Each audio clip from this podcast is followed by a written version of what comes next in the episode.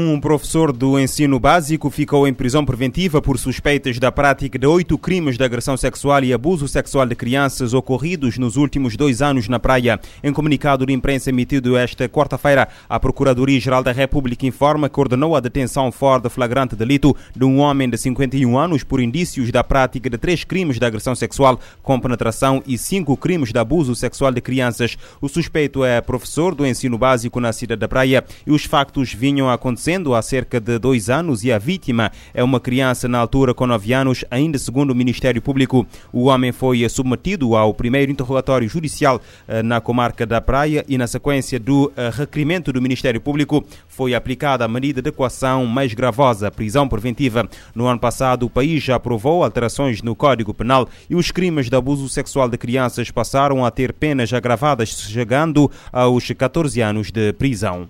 Na ilha da Boa Vista, a Polícia Judiciária deteve esta terça-feira um indivíduo do sexo masculino de 40 anos, suspeito da prática de sete crimes de abuso sexual de criança cometidos contra uma menor de 12 anos entre os anos de 2016 e 2017. Em comunicado tornado público ontem, a PJ refere que o suspeito é um indivíduo natural da Guiné-Bissau e que a detenção foi efetivada fora de flagrante de delito no bairro da Boa Esperança. De acordo com a PJ, suspeita-se que o indivíduo que vivia uh, maritalmente com a mãe da vítima, aproveitava-se da ausência desta que ia trabalhar para combater os crimes. O detido foi presente no mesmo dia ao Tribunal da Comarca da Boa Vista, que lhe aplicou a apresentação periódica, proibição de contato com a vítima e interdição de saída do país com uh, confisco do passaporte como medidas de coação pessoal.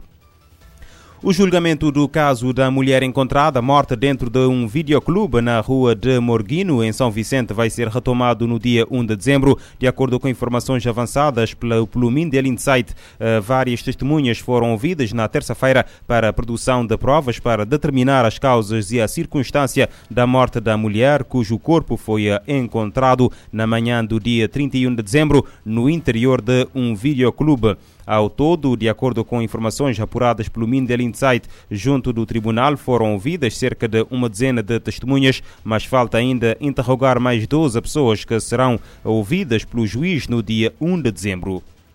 A Polícia Federal Brasileira apreendeu na noite de terça-feira 2,7 toneladas de cocaína no Rio Grande do Sul, a maior apreensão desse tipo de estupefaciente naquele estado do Brasil. Em comunicado, a Polícia Federal detalha que, além das, eh, das 2,7 Além das 2,7 toneladas de cocaína, apreendeu ainda 375 kg de uh, lidocaína e cafeína, substâncias utilizadas no refino da droga, e deteve cinco pessoas que foram encaminhadas ao sistema penitenciário local. A apreensão é a maior registrada pela Polícia Federal no Rio Grande do Sul e resultou na prisão de cinco pessoas em flagrante por tráfico internacional de drogas. A droga encontrava-se depositada numa residência no centro de uh, Pelotas, município localizado no sul daquele estado brasileiro.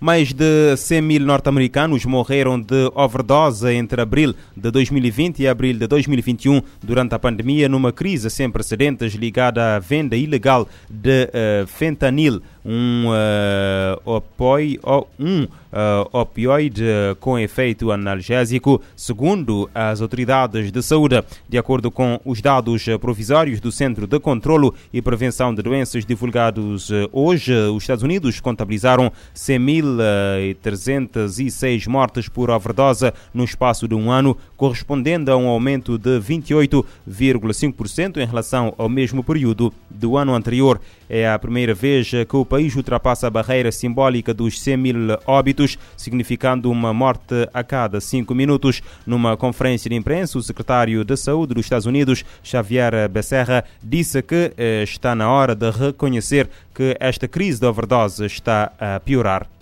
Os afegãos vivem o sentimento de abandono, esquecimento e punição. 23 milhões de pessoas estão na iminência de fome. O alerta foi feito ontem pela representante especial do secretário-geral da ONU no país. Em sessão do Conselho de Segurança sobre o Afeganistão, a representante especial do secretário-geral das Nações Unidas no país pediu apoio internacional, ressaltando que agora não é o momento de se virar as costas ao povo afegão. Deborah Lyons disse haver um sentimento de abandono, esquecimento e punição por circunstâncias que não são de sua culpa. Para enviada, o desamparo agora seria um erro histórico que já foi cometido antes com trágicas consequências. Ela descreveu o clima de preocupação com futuras intenções do Talibã. As maiores inquietações são com a economia paralisada, a incapacidade de sacar dinheiro e o medo de não se conseguir alimentação durante o inverno.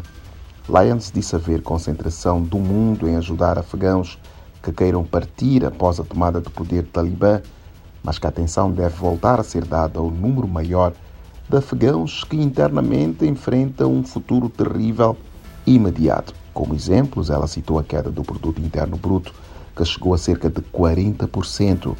Os preços subiram à medida que as mercadorias se tornam mais escassas, no que constitui uma punição para afegãos mais pobres e vulneráveis. O custo de combustíveis e alimentos sobe com o aproximar do inverno. O complexo sistema social e econômico vai sendo paralisado devido ao congelamento de ativos, suspensão de fluxos de ajuda não humanitária e às sanções.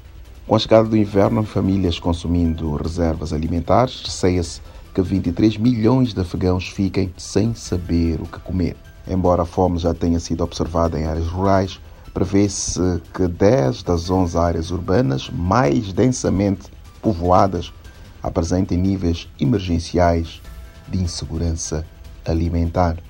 Da ONU News, em Nova York, Eleutério Gavan. A representante especial do secretário-geral da ONU no Afeganistão pede apoio internacional eh, e ressalta que agora não é o momento de virar as costas ao povo afegão. Polacos acusam a, a Turkish Airlines de uh, facilitar o trânsito de migrantes para a Bielorrússia. A empresa turca já endureceu regras, mas Ankara critica falhas na cooperação e na partilha de responsabilidades. O número de migrantes acompanhados na fronteira bielorrussa à espera de entrar na Polónia e, consequentemente, na União Europeia ronda as 10 mil pessoas.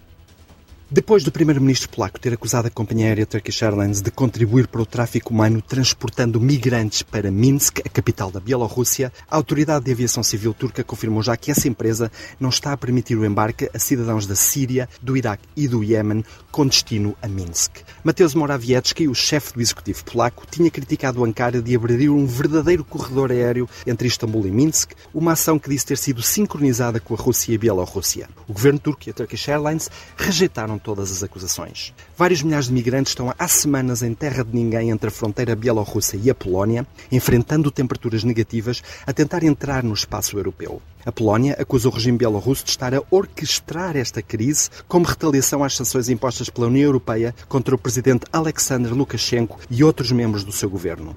Pelo menos 10 refugiados já morreram no local. A maior parte dos migrantes são de nacionalidade iraquiana, mas há também muitos sírios, afegãos e alguns africanos. Na Turquia, a opinião geral é que é injusto culpar os países que fazem fronteira com a União Europeia quando há enormes deficiências na política de migrações do Bloco Europeu. É uma abordagem muito eurocêntrica que revela ausência de cooperação e partilha de responsabilidades, criticou Metin Çorabatir, o presidente de um think tank turco especializado em temas de migrações. Quantos refugiados é que a Polónia recebeu nos últimos anos? Pergunta Metin. A Turquia acolhe mais de 4 milhões de refugiados e é o país do mundo com mais refugiados em termos absolutos. José P. Tavares, RFI, em Ankara. O Alto Comissariado da Agência da ONU para os Refugiados e a Organização Internacional para as Migrações têm defendido, junto de autoridades polacas e bielorrussas, a deslocação de migrantes para áreas mais seguras fora das fronteiras.